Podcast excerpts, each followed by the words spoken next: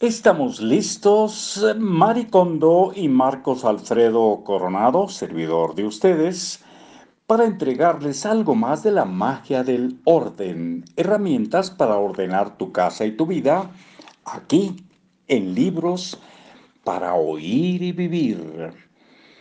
Vamos a ver. Donde quiera que mirara, las palabras saltaban a los ojos.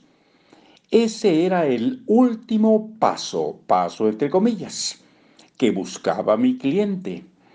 Una avalancha de información siempre que abres la puerta de un armario te hace sentir que el cuarto es ruidoso, entre comillas.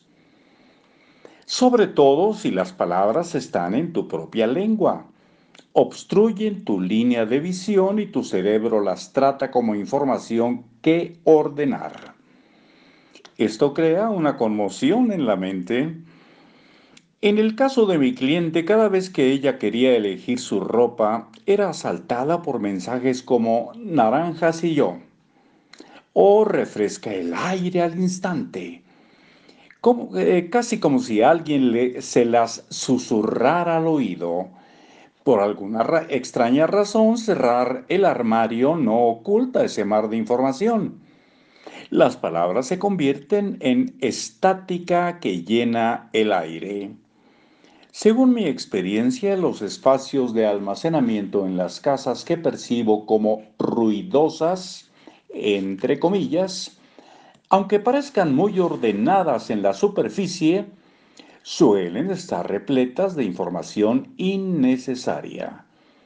Cuanto más ordenada la casa y más escasos los muebles, más fuerte se siente esta información.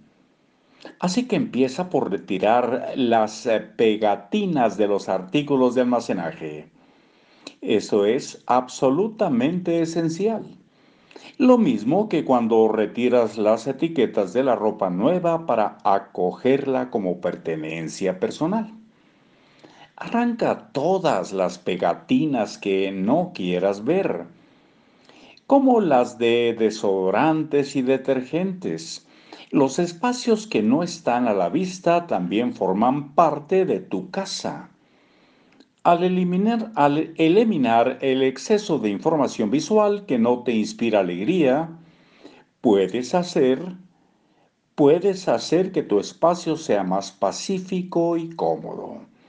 La diferencia que marca esto es tan asombrosa que sería un desperdicio no intentarlo. Continuamos ahora con aprecia tus posesiones. Una de las tareas que enseño a mis clientes es a apreciar sus posesiones.